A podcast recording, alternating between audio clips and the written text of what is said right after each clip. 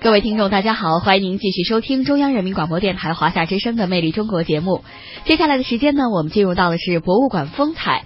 都说中国是茶的摇篮，茶文化的故乡，茶文化也是中华传统文化的重要部分。澳门呢，就是近代中国茶文化推广到西方世界的最早门户。可以说，茶与澳门的关系是密不可分的。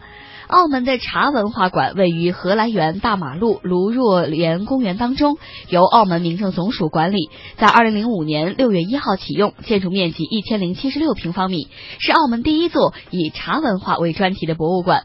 从开馆以来，澳门茶文化馆以不同形式的短期和长期展览以及茶文化活动，展示了澳门茶文化以及中西茶情，推广了世界茶文化知识和对茶文化的研究。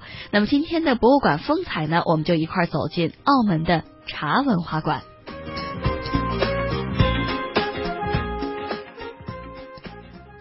坐落于澳门卢莲若公园里的茶文化馆，精致典雅，浓浓葡萄牙色彩的点缀装饰，拱窗立柱，配上中国特色的朱门瓦顶，中西合璧，分外别致，与卢园里古典的苏州园林相互辉映。犹如澳门在历史上所担当的中西文化交流的角色。茶文化馆内清幽雅致、简洁明亮，一盏明灯、两棵翠竹、几幅字画，透出浓浓的中国茶文化内敛的气质。而展柜里来自远古和近现代的茶具器皿、文物古迹。配合着墙上发黄的老照片，带着澳门这座小城拥有的那一段悠久的茶文化历史，就这样从容而古典的向你迎面走来。茶是我们中华民族的举国之饮，它发乎神农，闻于鲁周公，兴于唐朝，盛于宋代。随着茶的饮用和有关茶的诗词歌赋日渐问世，茶也以其物质形式出现，而渗透到其他人文科学，形成了茶文化。其实，早在宋朝年间，我国就已经开始对外运销茶叶。到了明代末期，公元一六一零年，第一批由水路运往欧洲的茶叶从澳门起航。从此打开了中国茶叶销往西方的大门，澳门也由此成为了近代中国向西方世界推广茶文化的门户。明朝末期，澳门作为广州外港，是以国际贸易中转站的面貌出现。当时是以丝绸、瓷器出口，更重要的是我们的中国茶叶。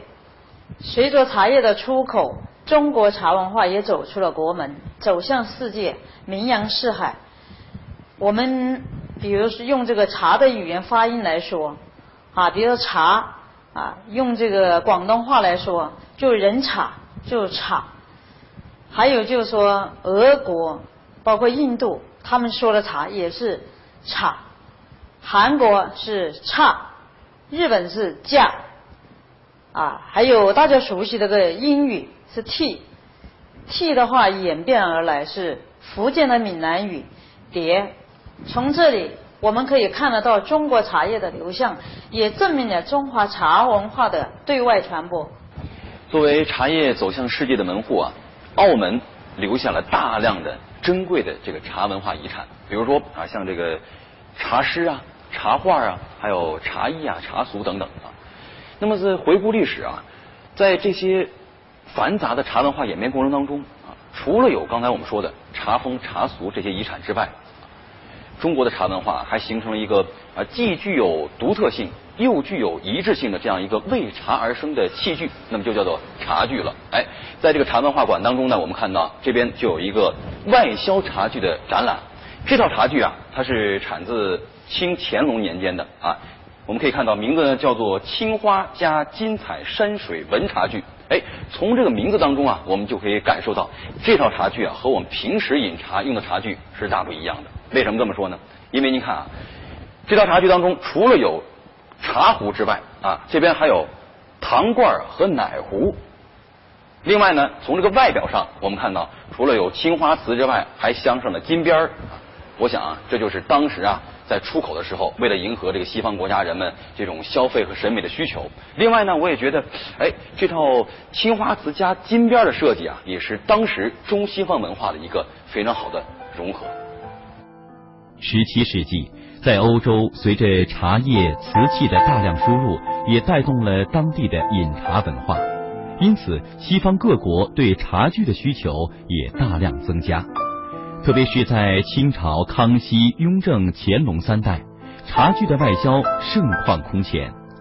而当时作为茶叶重要转运港的澳门，在运载茶叶的同时，也对外大量运输茶具。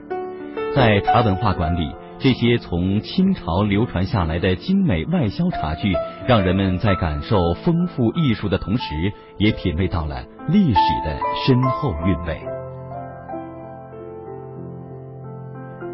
在茶文化的历史长卷中，茶馆、茶楼是其中一个普遍而又独特、平常而又不可或缺的部分。